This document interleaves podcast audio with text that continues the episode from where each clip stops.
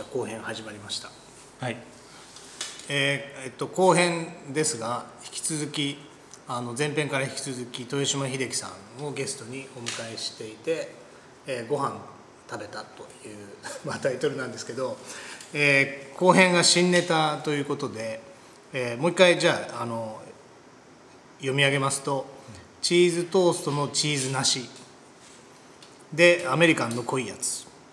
えー、美味しい一歩手前寿司屋に行かなくなったわけ。最後が UL クッキングで、えーお後編をお送りしますと。はい。はい。お願いします。あもう早速注文でいいんですか？あ。コース始めていいんですか？コースあすみません。あのシェフ豊島秀樹はい。をお迎えしてます。じゃあよろしくお願いします。お願いします。はい。じゃあ1から5のメニューを前編であのお出ししましたけれどもじゃあ6から10番までの。はい。まだまだいけます、はい。プレートいきたいと思いますはい。もうお腹いっぱいになったらもうストップ。大丈夫。まだまだいけます。はい。じゃあ次。次がですねチーズトーストのチーズなしっていうものなんですけれども。これは何かと言いますとあのもう3年ぐらい多分経つと思うんですけど基本的に朝ごはん毎日同じものを食べてて。それがあの近くにですねマキーっていうあの自然食品のスーパーがありまして、うん。でそこはベーカリーもあってそこで売っている、えっとライ麦とくるみの食パンっていうのがありましてですね。それの6枚切りうん。っていうのを買ってくるんですけど6枚切り。まあなんかライ麦が入ってるんでちょっとこうグレーがかってるっていうか、うん。なんかそういう色の食パンででそこにくるみがゴロゴロ入っててうん。で、まあ、スライスされてるから、はい。くるみがこう断面に見えるんですけど、まあ、それをですねえっと最初はねそれでチーズトーストを作ってたんですよ、うんうん。で結構ライ麦のパンなんで味もしっかりしてるし、チーズを乗っけてチーズトーストしてても普通に美味しかったんで、うん。まあ、どんどんもっとこんなんしたら美味しいんじゃないかとかっつってそのチーズトーストの上になんかトマトのスライス乗っけてみたり、なんかこうちょっとオニオンのスライス乗っけてみたりピーマンのスライス乗っけてなんかこうピザトーストみたいになったりとか、うん。なんかそういうことをいろいろ工夫しながらやってるうちになんかこうトマトのスライスとかさああいうのをチーズトーストの上に乗っけたらさカプってこう噛んだ時にさトマトのスライスがドゥルってなってさ、はい。はい。結局ボタッとか落ちたりここにウェーってやったらツってなったりとか、ここのチーズのところのトーストのところにもうなんか抜け抜けちゃって何もないとこができたりとかそういうことになるからトマトはスライスしておくよりこうなんかみじん切りみたいにしてうん。トマトをカットしてチーズの上に敷き詰めるはい。方が食べやすいんじゃないかとか思い出してさやってみたら確かにその方がドゥリンとかなれへんし結構あのしっかりトマトにも熱が入ったりとかしてさ、はいはいはい。美味しいなとか思うようになりそしたら一緒に玉ねぎもこうあのスライスじゃなくてさ玉ねぎも超みじん切りとかしてやってみたりとかピーマンとかさそういうことやってピーマンがない日はもうじゃあトマトとオニオンだけだとかさ何もない時はチーズとオニオンだけでオニオンは超みじん切りにしてみたらどうかとかさそういうことをいろいろやってるうちに、チーズがない日がやってきたんですよ。あれ今日チーズないわみたいな。でその日にトマトのみじん切りとそれから玉ねぎのみじん切りをこうのっけそれちなみにこうどれぐらいの期間もうすでにそこに至るまでに食べ続けてるんですか？毎朝同じメニュー？そう。すごいね。どれぐらい食べ続けてたんですか？そのチーズがないわっていう日まで？日まで。いやもう正確には覚えてないけど ま多分年単位？いやいやいやそんなことない。今あのやり始めてから多分3年とか 4年とかそんなぐらいと思うけど。でも冬はあの福岡にいないんでああそうかそうか。基本的に半期でブランクまた半期なんで実質上はもしかしたら6か月ぐらいはでもそれ毎朝食べてるリズムで生活されてるんだ。そう俺俺はね、うん。で朝起きる時間がその妻とは違うんで、うん。一緒起きてきたら食べるって言ったら食べるって言ったら一緒に作るし、うん。寝てたら一人で食べてるし、うんみたいな感じなんだけど、はい。自分はそれなのねである日あれチーズがないってなってでじゃあトマトはまあそのまま行ってみようと思って、うん。トマトはみじん切りにし敷き詰める。そして玉ねぎもみじん切りにして敷き詰める。でもなんかパサパサしてそうと思ったからちょっとオリーブオイル垂らしてみようと、オリーブオイル垂らす。でなんかチーズもないからちょっと塩もちょっとパラパラってやってみようかなみたいな感じで焼いたら何これめっちゃうまいっていうのが出てきたの チーズそもそもいらんやん。みたいなで実際にトマトとかいっぱい置いてる時にちょっと問題も感じてて。何の問題を問題はねまずトーストにチーズを敷いてその上にトマトのみじん切り玉ねぎのみじん切り敷いて、でうち普通のなんか古いトースターパコンだけトースターで焼くんですけど、それで焼いたら結局なんかすうトーストの上に乗っかってる層がそれなりに熱くなってくるんで、うん。チーズまでがっつり火が通りにくいっていうか、うんうんうんうんでしゃあないから後でバーナーで上からフワーッてたりとかして ちょっとごまかしたりしてたんだけどなんかこの乗っける層が熱くなりすぎるとうちのトースターではしっかり熱が通らない問題があるなとは思ってたの、はい。でもそれはちょっと見て見ぬふりしてたよね。うすうす気づいてた1年ぐらいはそう経ってことですね。そうでそのある日チーズがなくなってでトマトがさっき言った状態でやってみると、まあ、オリーブオイルをかけたおかげでさ多分熱温度がもっと上がってるんだよね、うん。そしたらトマトがもっとバーッと熟熟になってさ、うんトロトロになって。で最後まあバーナーも使うんだけど。それでそしたら 最後バーナーは使うんだ。そそれはねやっぱりねトースターでそこまでいかないから最後バーナーでバーってやったらオニオンとかもちょっとこうね、うんはい。ちゃっとこう黒くなっていい感じになってそれで食べたらもうめちゃ美味しいわこれ。だってチーズほんまいらんかったわみたいなうん。さっき言った話になり。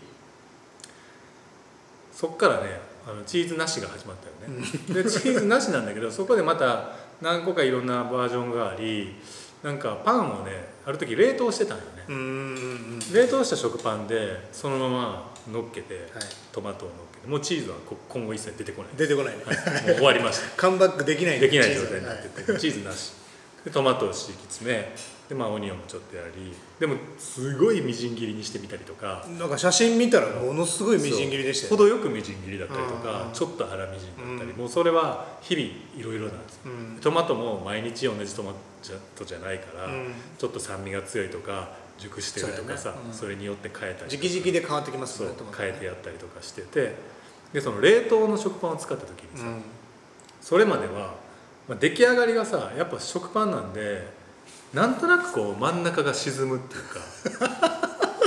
沈むね。沈む。はいフレッシュだとね。そう。はい。でき食べてるうちに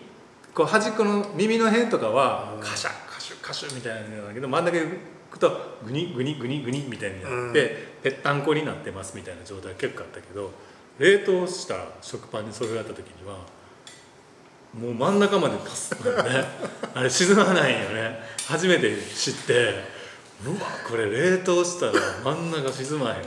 すごいってなって。でもまあやや沈んでるよ、うん。やや沈んでる。でもその時になるほどと思ってあのべちゃってなるのはやっぱり真ん中がへたってしまうから、うん。そうなるしやっぱ果汁が真ん中にかけてはいけないと。果汁って。だやっぱりこのヘタうん。部分にトマトをなるべく乗せて敷き詰めてでしかももう重ねない、うん。もう一個一個が満面なくこう散らばらされてる状態にして。その手技を今見せてあげたいですよ 聞いてる人に。でここにもうパーってオニオンやってでオリーブオイルも全体にかけてダメ。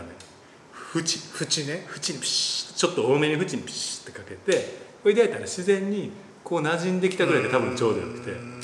であのうちのトースターやと3回赤いのがうわーってなってきサーモンが効いて切れてまたついてを3回繰り返すのに多分8分ぐらいかかるんやそれがもうベスト。どうぞ。食べてください。食べたいよね。そう。でそれをまあやってるんだけど話えらい長くなったけどいやいやいや。まあ、今現在にそれで至るで今も日々あのこうまずはできたら裏の焼き目を見てでここ鼻をつけるぐらいで 貝で。嗅いであそしたらねあのパンも日々違うなって分かってきたんだんだまあまあまあ焼き上がりちゃうもんね。違うなと思って。で食べつつ真ん中の辺見てああと思いながら、まあ、今日のトマトはこうだったからこうなったね。今日はオリーブオイルかけてこうやってこうやってね。っていうのをいろいろこうそれ奥さんとは共有してないんですしてる。してるんだ。最近ちょっとついてきてくれてる。マジでそれついてくるんだついてきてくれてる、そっちに感心するけど。うん、なってて。まあこれは本題じゃなくて。まあそういう終わるのかと思ったそういうまあチーズトーストのチーズなしっていうものを来たんやけど結局まあそれによって自分がこう教えられたことはね、まああのなんか始めた時にはこれもだからチーズトースト作ってたわけよ。うんはいで今やもう全然よくわ違うチーズなんかどこにも出てこないなんかトマトトーストじゃんとかさ、そうね。でも別にトマトじゃなくてもいいわけで、なんかそういうふうにやり続けていくうちに結局最初には思ってもみなかった全く別のものでかなりいいとこに行っちゃうっていうこともあるなっていうことをそれがこう教えてくれて。飛距離がありすぎるけどね。だからなんか3年4年それをまあ徐々にしか進化してきてないから自分としては同じものを食べてるつもりなんだけどはって気づいたらチーズトーストからチーズが消えててでもそれはすごく美味しいものになってたみたいなのがあるからもうあんまり考えずに今やってることもゴールとか何も考えずにとにかく今日はこれだっていうことでまあ仕事でも何でもどこに行き着くか分からないけどとりあえずそれをやりますっていうのをやり続けてたらか途中でどんどん形変わっていくかもしれへんけどなんかそこにはちゃんとしたいい状態にうん。ある,、ある時点で行き着くことになる何かになるんじゃないかみたいなのを信じてやり続ける方がこれまたいいなっていうのを思ってて。でそれも今のところトマトとオニオンの話になったけどまた来年になったらもう全然違うもんがになってる可能性あって。いやトーストを 2, 二段重ねにしたらねみたいな話になってる可能性もあるけど、でもそれはもうね終わりなきネバーエンディングストーリーやからさ。でもなんかこうちょっと水を差すようですけど、うん。その結構そのトーストを朝食べるっていうのを繰り返せるというか繰り返したいっていうのは割と重要な気がしていてそこがやっぱりご飯も食べたいよねとかこうバリエーションじゃないところに行かないのが結構豊島さんのハマハマった時の強さそうかもしれない。でしょ？もうねあの、普通無理じゃない？まあ、それで言ったらあのちょっとだけ脱線するけど朝起きてからトーストを食べ終えてるぐらいまでかな。もう完全自動化された毎日のルーティンがあるんよね。起きてトイレ行って歯磨きしてで、まあ、顔とか洗ってそれからちょっと瞑想するんですよね。うんうんで瞑想してその後最近覚えたヨガをやってで、えっと、ベランダの植物に水をやりバナナの皮育ててるからね。バナナの皮じゃなくてカレーリーフを今ね 育てるとかバジルとかさほそういうのをやってでそれから洗濯機を回しそれで洗濯機が回ってる間にようやくチーズトーストにかかるんだけどうん。コーヒーも入れるよね。だからまずはトーストなんかうち同じとこになくって、うん。いちいち片付けてるから、うんうんトーストを出してコンセントを入れておもむろにトマトを切り始めオニオン切ってところで冷凍庫から袋を出してそトーストにあの食パン2枚出してもうある一時からもう冷凍庫に先に行くようになってるね。なってるね。冷凍庫に戻し もう冷凍庫以外のところに食パンないから,、ないから冷凍庫に戻しそして上の段からこうトマトをまず乗せて広げるっていうもうそれが一つのもう作法として完全確立しててそこに乗っかってるから、うん。ご飯とか作れないよね、なるほどもうね自動やから。ただそれだけ。ただそれだけって言われても 普通何食べようかな今朝は。納豆かなトーストかなみたいな。いやもう考えない考えない方がなんかまあ楽なわけじゃないけど、うん。それがだから作りたいからさ今日のチーズトーストのチーズなしを食べたいっていうか作りたいから、う残念ながらご飯と納豆食べられませんとなって。これでも冬北海道の時は全然違うくって。ね。でも夏玄米味噌汁うん。納豆梅干し塩昆布だよ。毎日この間だってね朝「おる?」って言われて朝5時ぐらいにはい。神山来た時も味噌汁とご飯でそうそう、したよねあれ北海道からの帰りやった。からジムジムリーでこうガそうそうーッつってそうやってたのが。そういうまあそれが別にご飯でも何でもいいんだけど、うん。あのそれを日々やり続けることでどっかに行き着くような物事いっぱいあるな、うん。っていうかそれを信じていいんじゃないかそれを毎日やるってことをうん。信じてたらどっかに行き着くこともあるんじゃないかとそういうふうにチーズトーストのチーズなしが言ってるね。言ってますね。はい。ぜひなんかでもそれって家に行かないと食べさせてもらえないやつですね。だってうちのトーストやねんトースターじゃないとできないから再現できない。冷凍されてるそのくるみ食パン、うん。ライ麦のくるみ食パンじゃないとダメだし。ダメだし。ねまた違うバージョンとしてここでやることはできるかもしれないけどまあお同じじゃなくてもいいよね多分。うんなるでもそれだけのなんかワークショップというか会やっても面白いかもしチれない。ーズトーストのチーズなしインカミヤマインカミヤマなんか違うものとして。はい。いや やりたい。これこれまあいいや。はい。長いな。長いけど。まあいやこれね新ネタやからちょっと力がね。まあすごい力が入ってた、ちゃいます映像の方が楽しかったと思うけど。い。次行きましょう。はい。じゃあ次はアメリカンの濃いやつ。はい。これ多分短く終われると思う。わかりました。アメリカンといえばちょっと薄いコーヒーのことをね。アメリカーノから派生してるんですかね、何なのアメリカンって感じだけど。まあアメリカンで普通さやっぱ薄いコーヒうんーなイメージでしょ、うん。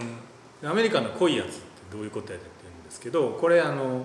うるせえやつらあるでしょ。はいありますね。漫画とかアニメで、はい。でアニメ確かアニメと思うんですけど映画じゃなくてアニメのうるせえやつらを見てた時にアタルがうん喫茶店にバーって入ってなんかちょっと多分かっこつけた感じでアメリカンの濃いやつって頼むんよね。はい、でその時になんだこれめっちゃ面白い多分思ってたんよね、うん。でだからいやアメリカンの濃いやつって何みたいなさ、うん。そもそもアメリカンの濃いっていう濃いアメリカンっていうのは、はい。存在できるのみたいな話があってはい。なんか例えばさ穴のないドーナツとかさ。あなるほどはいはいはいはいそうね。それはドーナツなのかドーナツの穴はあるのかないのかっていう話があるけどあれは無なのか有なのかっていう、はい。ね、哲学的な話がありますけどだからアメリカンの濃いやつっていうのは存在できるのかっていうその濃くなった時点でアメリカンはアメリカンっていられるのかっていうはい。話があんなと思ってうるせえやつら結構やっぱ深い声で言ってくるなって思ってたよね。小学生か中学生の頃に。でそのことはずっと覚えてて、なんか最近さコーヒーとかもいっぱいコーヒー屋さんも美味しいとこさ自家焙煎とかさ、はい。スペシャルティーコーヒーとかさシングルオリジンとかねね、はい。いっぱい出てきて、はい。各地で美味しいコーヒーが飲めるからアメリカンって頼めるところがめっぽう減ってきたと思うんだよね、アメリカーノとかいう言い方はあるけどさアメリカンとかなんかないなと思って。て、ででもなんか ついこの前さ北海道の友達のところで、まあ、喫茶店があってさ、アメリカンって頼んだら「はーい」みたいな感じで普通に入れてくれて。あ懐かしいなと思ってその時のエピソードを思い出したよね。でなんかふとじゃあ実際アメリカンってなんやねんと思ってちょっとこう検索してみたわ。けアメリカンコーヒー何みたいな感じで。そしたらなんとアメリカンコーヒーっていうのは薄コーヒーを薄く薄めたもんではなくって朝入りのコーヒーのことなんだって。もともとで普通の喫茶店は基本的に深入りのコーヒーが多かったから、当時はね、うん。だからそれを朝入りのコーヒー豆を作って入れたのがアメリカンコーヒーなんだよっていう説明がまあその調なるほど。べたら出てきて、まあ、本当かどうかも分かんないですけど、うん。その話が。その時になるほどと思ってさってことは朝入りコーヒーを濃く入れることはできるわけやからさできますね。アメリカンの濃いやつってめっちゃ普通にあったんだあるんだっていうか存在し得るっていうことをその時になるほどねと思ったっていうだけの話。だからまああのそういうさ自分の先入観だけでさ全部は、ね、そう決めつけないでさちょっと調べてみるっていうのはやっぱ大事な。大事だなと思ったよねそれ。気の利いた返しができないな。すみません。なんかでも事例としてはありそうだけどね、うん。パッと思いつかない。すいそう。ません最初もねアメリカンってどういうことだろうとか言ったけどね。最初なんかアメリカーノは、うん。えっとエスプレッソをお湯で割るのうんをアメリカーノって言うんですよ、うんなんかそれを飲んだ人が薄く感じて、あうん。アメリカンも薄いコーヒーだって言い始めたのかなと勝手に思ってた。うんうん。解釈してた。うん。けどそもそも別物だった、朝入りコーヒーだった。っうん、ていうことなんですね、短く終わるでしょこれ。はい。ちょっとつ無理しないで次行きましょう。はい。じゃあ次は、えっと「美味しい一歩手前」っはい。ていうやつがあるんですけどこれはですね。あの実はうち母親側が料理関係の仕事をしてる人が多くって、えっと、じいちゃんとかは寿司屋だったし、うん。で仕出し屋もやってたしっていう感じでおじさんのとこが仕出し屋やってたよね。でなんかのれん分けとかもいっぱいしてたからさうん。なんか結構いくつもそののれん分けのお店もあったりして、はいはいはい結構大きくやってたそう割となんかこうね大阪で？に大阪で。にぎわってる、なんかお寿司屋さんとか仕出しとか、まあ、魚もともと魚屋だったらしいですけどね。うん。おばあちゃんが。戦後どさくさから始めた。みうたいな。ん。でその魚が主婦が忙しい時期だったからさ高度成長期に入って、はいはいはい。魚を朝注文してもらったらお好きな方法で調理しておきますよ、夕方にはあっていう。調理までさばくだけやなそういうことをやり始めてばあちゃんが。大ヒットしたらしくてまあ仕出し屋さんじゃまあ今でいう惣菜屋さんみたいな感じですよね。なだからさだから魚を注文すれば煮付けにしといてとか焼き魚にしといてとかお作りにしといてっていうのをじゃあ主婦は夕方それピックアップしたらもう料理になってうるん。なんかそういうことを魚屋の商売として始めたらそれがなんかヒットしたみたいで、うん。でお寿司屋さんになり仕出し屋になりって感じだったけどだから僕ももう小学生の頃ぐらいからあのお年末とかさばあちゃん家に遊びに行ったりするけど、うんそれをちょっと前倒しで行ったりしてそのおじさんの仕出し屋さんの仕事のあのおせち料理のうん。仕込みの手伝いとかうん。よくしに行ってた、うんうん。でこうずらーってあのおせちのお重並べてね。そこに順番にこうあの、うんやっていくとか入れていくとか、うん。あともう小学校高学年ぐらいになってきたらあのゆり根をこうバラの花にカットするやつとかさ、そういうのとかあのタイのさ姿で焼くやつのさ背びれとかあそこに塩をこう揉み込んでってヒレを立たせるとかさ粗塩を揉んで、そういうのをやってたの、ばまあ、ほぼバイトみたいな。それ終わったらお年玉をくれうんるみたいな、やったんですけど、まあ、そのおじさんだから僕はすごく大好きなおじさんですごい新しいこと好きで考えに柔軟で、うん。なんか誰もやってないパソコンとかを導入して、うん。なんか経営管理してみたりとかさなんか市会議員にもなったりとかさ、うんなんかいろんなことやったおじさんがいてでそのおじさんがあの料理もまあちょいちょい教えてくれるわけ。である時「秀樹」っつって「だしはな味見して美味しかったらあかんで」って言われてうん「だしは美味しい一歩手前で止めとかなあかんねん」って話を、うん。してくれたのがずっと残ってて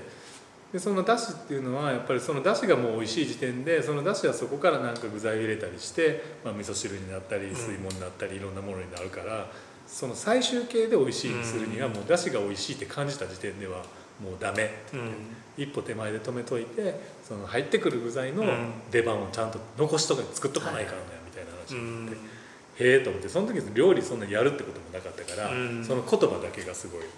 残ってたけど、うんまあ、それもだからさっきの話が言ったいろんな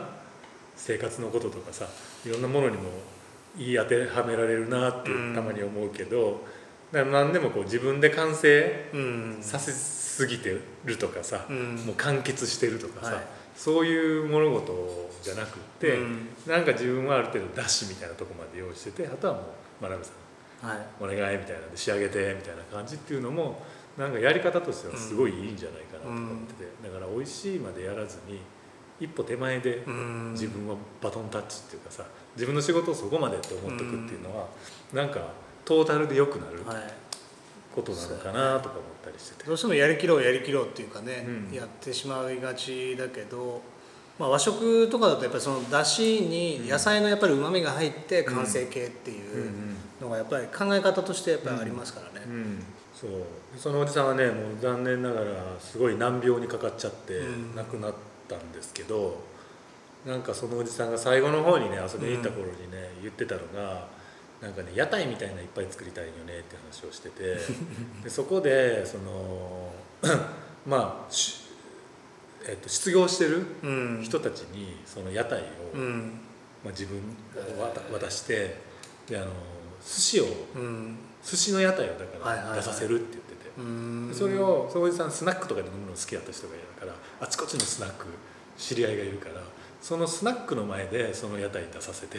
スナックの客スナックから出前も取るしスナックに来た客がそこでちょっとに最後食べて帰れるみたいなそういうことにして屋台を使ったこうネットワークビジネスみたいな感じで展開したらその屋台を作るとこからまあやってもいいしできた屋台を持っていくとこから、まあ、自分のそその新しいビジネスを企業,、企業支援みたいな感じでやってそのひな形をどんどんどんどんやって最終的にはそのエリア自体がうん。寿司屋台で人気になっていくっていうちょっとうんそれで他からも客を呼び込むようなそういうふうになったらいいんじゃないかなって思ってんねみたいな話をしててうん。結構そういうのにね自分は影響を受けてるかもしれないなってよく思う。結構社会貢献的っていうか、うん。発想がやっぱうん。りそれを通じて誰かをっていうのを考えてるのを受け継いでるっていうか影響を受けてるってことなんですかね。うん。うん。なんかねあのそういう今の自分のそのいろんな物事のやり方は両親とかいうよりもそのおじさんの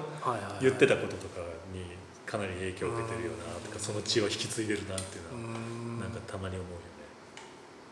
これもいい話です、はい、いい話ですね。じゃあいきます。行きましょうか。次まあさっき寿司の話寿司屋の話が出ましたけど、はい。次9品目。は、えっと、寿司屋に行かなくなったわけっていうのがあるんですけどこれはさっきのおじさんの寿司屋じゃなくって、まあ、北海道によく行くようになってね。でまあ札幌にいた友達があの札幌にあるあるお寿司屋さんにいつも連れてってくれて、うん。すごい美味しいんですよ安くて。でその大将ももうめっちゃグルメな人で、うん。あちこち食べ歩くの大好きでそのミシュランの店にどこそこ美味しかったとか言いながらやるような人で。でそれまで寿司は結構なんかまあフレッシュな状態ポンみたいな感じがそのお店のあのスタイルだったんだけどその大将3代目かなんかで、うん。自分の代になって結構江戸前感の強い仕込んで仕込んではいはいはい作っていきますみたいな、はいああいう感じのものをやり始めててだからもう一品一品が料理みたいな感じで出てくるよね。はでなんか言ってるうちにその大将と話してて「いやもうこんなお寿司毎日食べれたら最高なのに」って俺が言ってたら「いやいやそんなん毎日食べてたらもう病気になるよこれは」とかってい。言って。うんでも普段は粗食でたまにこういうのを食べるのがうん美味しい、だからもうそうしてくださいみたいうんなでへえと思っててそしたらなんかねその話がまあどっかでツイストかかって ベジタリアンになっちゃったよね。それであの、まあ、それそれは影響してるんですか？かなり影響してる。にかなりなったことに対して。その大将の話、うん。うん。影響してる、まあ、もちろん他にもなんかこうもちろん。あのトリガーになったこととかねそういう蓄積うん。もあったけどでもなんかその引き金引いた一言にもなってると思ってて。それでその後もなんか多分1回か2回ぐらいは行ったけど、うん。なんかいまいち今までみたいに美味しく食べれなくなってったから。その一言によって？いやっていうかね自分がベジになってから、はいはい。その寿司屋にやっぱり食べてみたいなと思って行ったりしてもうん。前のように美味しく食べれるようになってない自分で気がついて、うん。こんなちゃんと美味しく食べれないなら、うん。まあ行かない方がいいかなとか思ってもう足が遠のいて今は行ってないんですけど、うん。でもなんかそのその大将もそんなことで言ったわけじゃなくって、うん。で自分もそんなことじゃないんだけど、まあ、それによってでもベジタリアンになったっていうこと自体は自分的にはすごく良くてそれからこう体調も随分変化したし、うん。体質も変化したしそれからなんか、まあ、いろんなものが連鎖していくから、うんあの考え方とか人の付き合い方とかいあらゆることが変わって、うん。全然別人って言ってもいいようになったと思うねんけども、それがなんかねお寿司屋さんに言われたことにより言われたことによりその寿司屋に行かなくなったっていうのもなんかねうん。そういうちょっとあんまりこうまたそのうちにね行けるようになってもなれなれたらいいなとは思ってるんやけどそれぐらいに戻すっていうかさ、はいはいはい今まで逆に言うとこう振り切っちゃってる感覚もあるってことですか？いやなんかねでもこちょっとこの12年、うん。あの実は焼き鳥ベジタリアンだよね。うん。そうめっちゃ限定してるじゃないですか焼き鳥ベジタリアン。もうちょっと言うならソーシャル焼き鳥ベジタリアンね、はいはいはい。その理由は知ってますけど、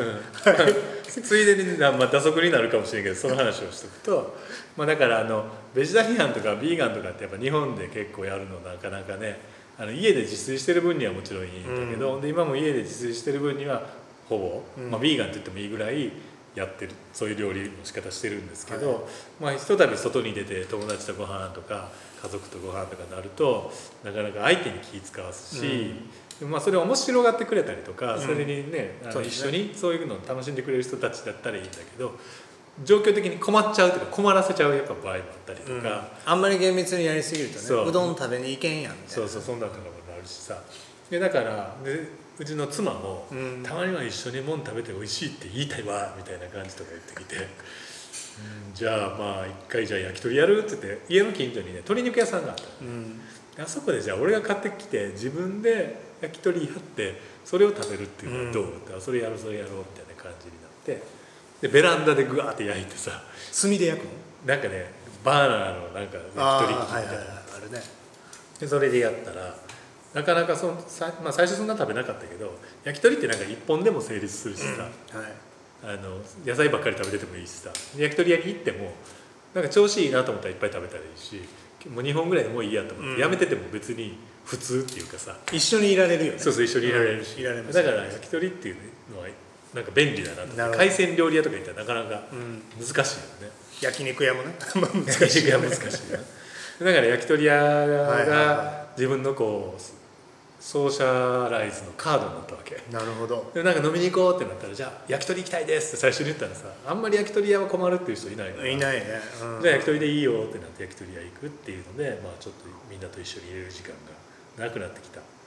だからそんな感じでたまに「寿司屋行きたいです」って言えるぐらいにうん。申すのはやりたいなと思ってるんだけど意外とね魚の方が食べにくいよね、うん。言うてましたねそれね、なんか匂いが気になるっていううん。か、魚の匂いはすごい特にあの大きな魚はもうマグロとかハマチとか全然無理なまあ、感やっぱり生臭いですからじ、ね、うん。血のねうん。獣が獣感が、まうん。あ、そんな感じなんですけど、まあ、残すところあと1個になりました締めの一品。締めの一品いきましょうか、いいですか？はい。締めの一品は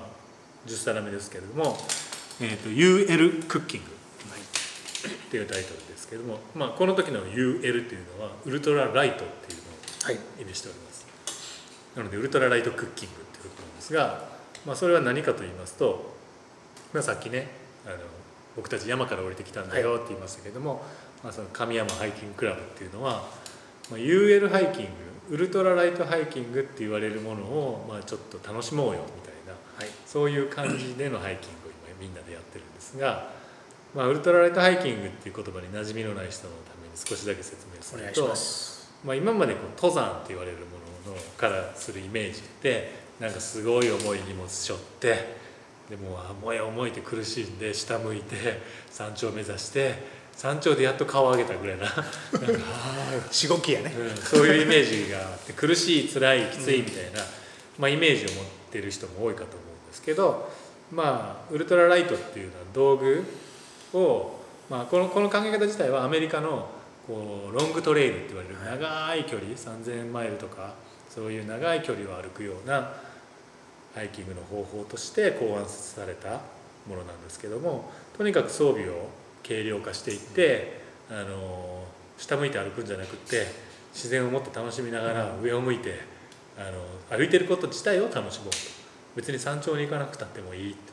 歩いてる時間を楽しもう、でそこに宿泊テントで泊まったりもするからそのこと自体も楽しもうと。でもそれはかなり軽量にしないとそういうふうになれないよねっていうので考え出されたまあ基本的には衣食住はい。に関するあの軽量化の方法論なんですけど、まあ、その中で当然その衣食住なんで食の部分のそのクッキング調理するっていうことに関しても、いろんな道具が新たに出てきてまあ本当にね昔やとさすごいでかいあのあのガソリンとか使ってる、うん。あの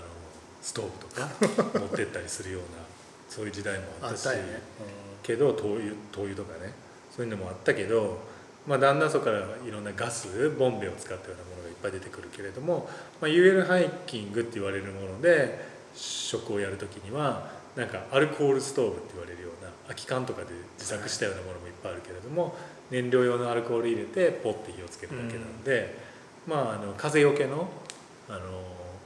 アルミとかさチタンでできたようなものとか持っていったり鍋自体もチタン製のものがいっぱい出回ってるから、そういうものと合わせるとわずか数百百数十グラムぐらいで、もうあの煮炊きできますよっていうシステムが出来上がるのね、でまあそれはかなりオタクでマニアックな世界でもあるんだけど、まあ、そういうのでもあの食事は作れるっていう、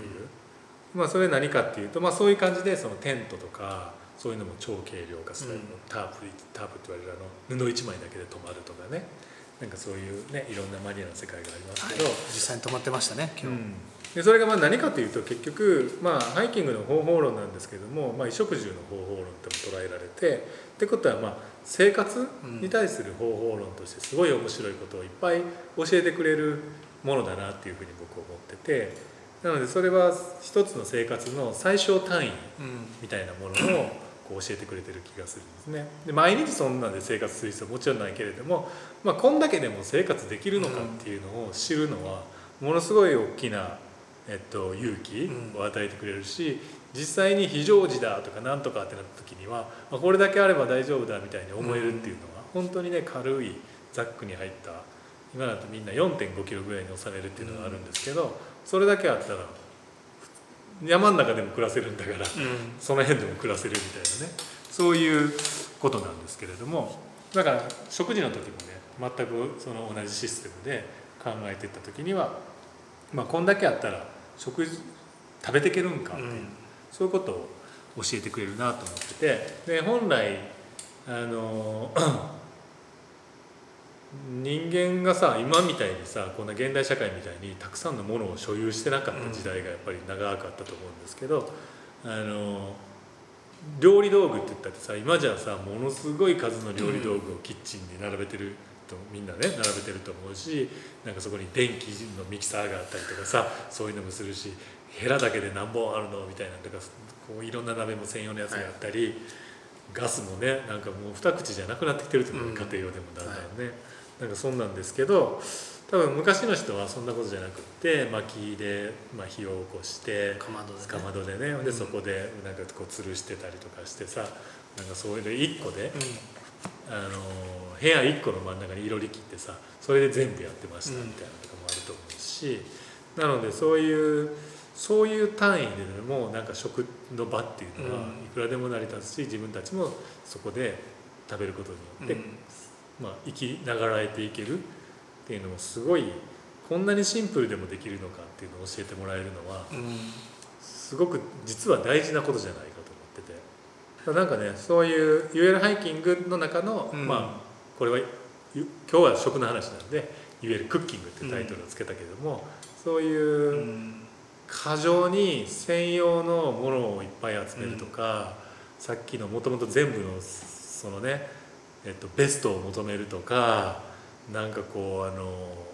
ことではなくってこの最小単位さえあればなんとかなるぞっていうのを知ってるのか知らないのかっていうのは結構いろんなことにうん。ねあの違いが出てくるような気がしてて、まあ、特に最近だと災害とかねうん。なんかいろんな非常時みたいなはい。ものもありますけど、多分その UL ハイカーは非常時そこそこ強いと思うよねみんな、うんやっぱこんだけで暮らしていけるぞっていうのを知ってたりね。うん。なるなんかあるんで。まあそこまで大騒ぎしなくてもなんとかなるっていうかね。ろ過器もみんな持ってるから水の問題もクリアするし、寝袋もあるから寝る問題もある程度クリアするしあの電気が来てなくたってもあの 充電式のさうん。ヘッドライトがあったりとかさ、まあいろいろしたりして。あんま長く続くとそれは無理と思うそれはそれできつい23日まあわーわー言わないよねきっと、へっちゃないよね。うん、そういう生活の仕方っていうのが結構その面白いなとうん思ってて、キャンそのなんか豊島さんにお会いした時に、えっと、その UL みたいな考え方を教えてもらって一番こういいなと思ったのはバックパック1個で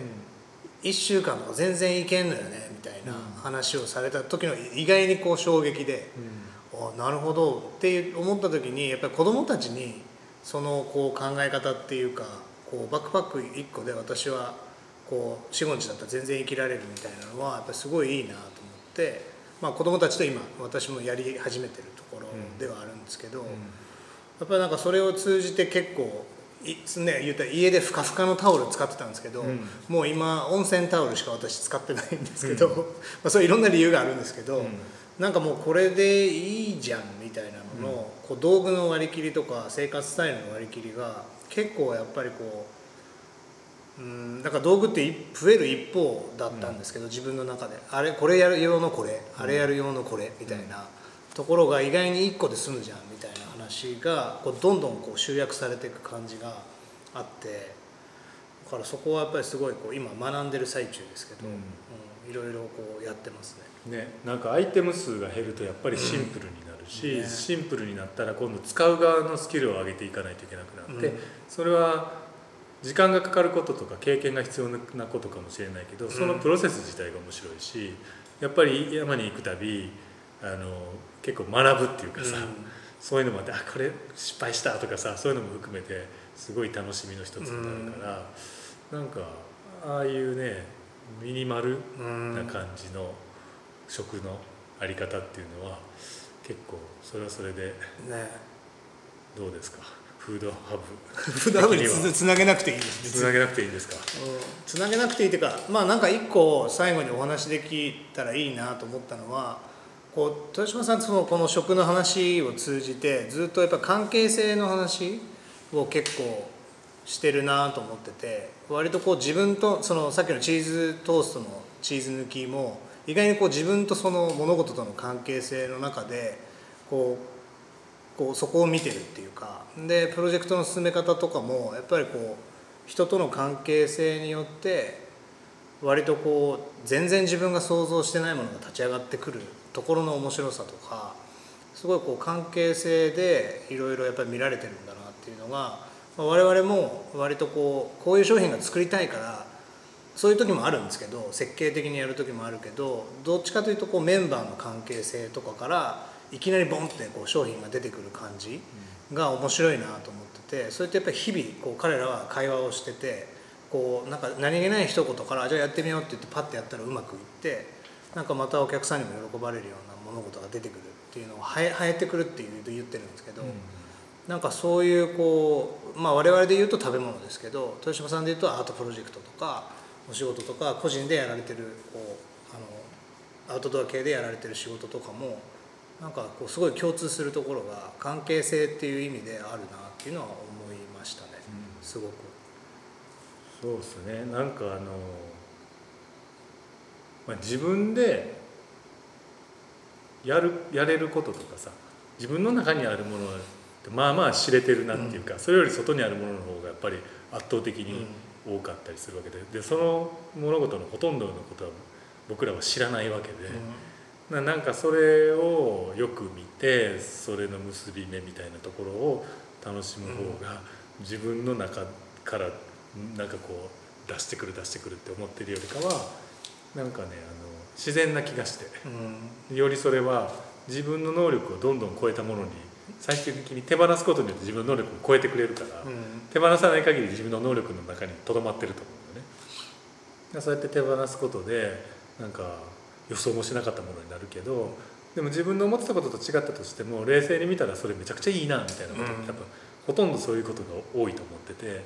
やっぱこだわってるとそれ本当はいいものが出てるのによく思えなかったりとか、自分が思ってたのと違うって思ったりしても。でもそこがそうだね。外にあるものの方が面白いことの方がうん。実際は多いんじゃないかっていうふうに思えるように最近なってきたよっていう話と思うよね。きっと。前はそうじゃなかったってこと？で前からずっと無意識にやってたと思うよね。うん。無意識にはやってたけれども最近そういうことを意識的に思えるように自分もなってきたっていうか。うん。50歳になって。50歳になって何なんか自分がこうしたいああしたいとかよりもなんか自分も絡んだことによってこういうことになってったねみたいなぐらいでちょうどいいんじゃないかみたいな。なんかそういうふうになんか思えるようになってったらうん。自分も気が楽なところもあるしでも結果はやっぱそっちでなんか全体として見たらすごい面白いものになってるよねみたいな。なんかそういうことの方が考えてみると多かったなって思えるようになってきたっていうか。だからまあ俺があれしたこれしたとかっていうよりああそこに俺もいたねそういえばぐらいで。うん。なんかその方が面白いことも多かったねって思えるっていうか。まあでもそういう感じだからやっぱりね豊島さんにこういうプロジェクトに関わってもらいたいっていう人も、まあ、いてもらいたいみたいな人もやっぱり多いし我々もまあそう思って関わらせていただいてるっていうか、まあ、一緒にやらせていただいてる感じです、はい、ここからなんか話が面白くなってきそうな気もしますが、はい、はい、ね。これまたじゃあ違うプロジェクトでやりましょう。はい、ぜこの続きは。ひねはい。じゃあそんなこんな感じで終わりにしましょうそうですね、はい。だからね今の話みたいなものを、まあ、僕もこの神山とか学さんたちとか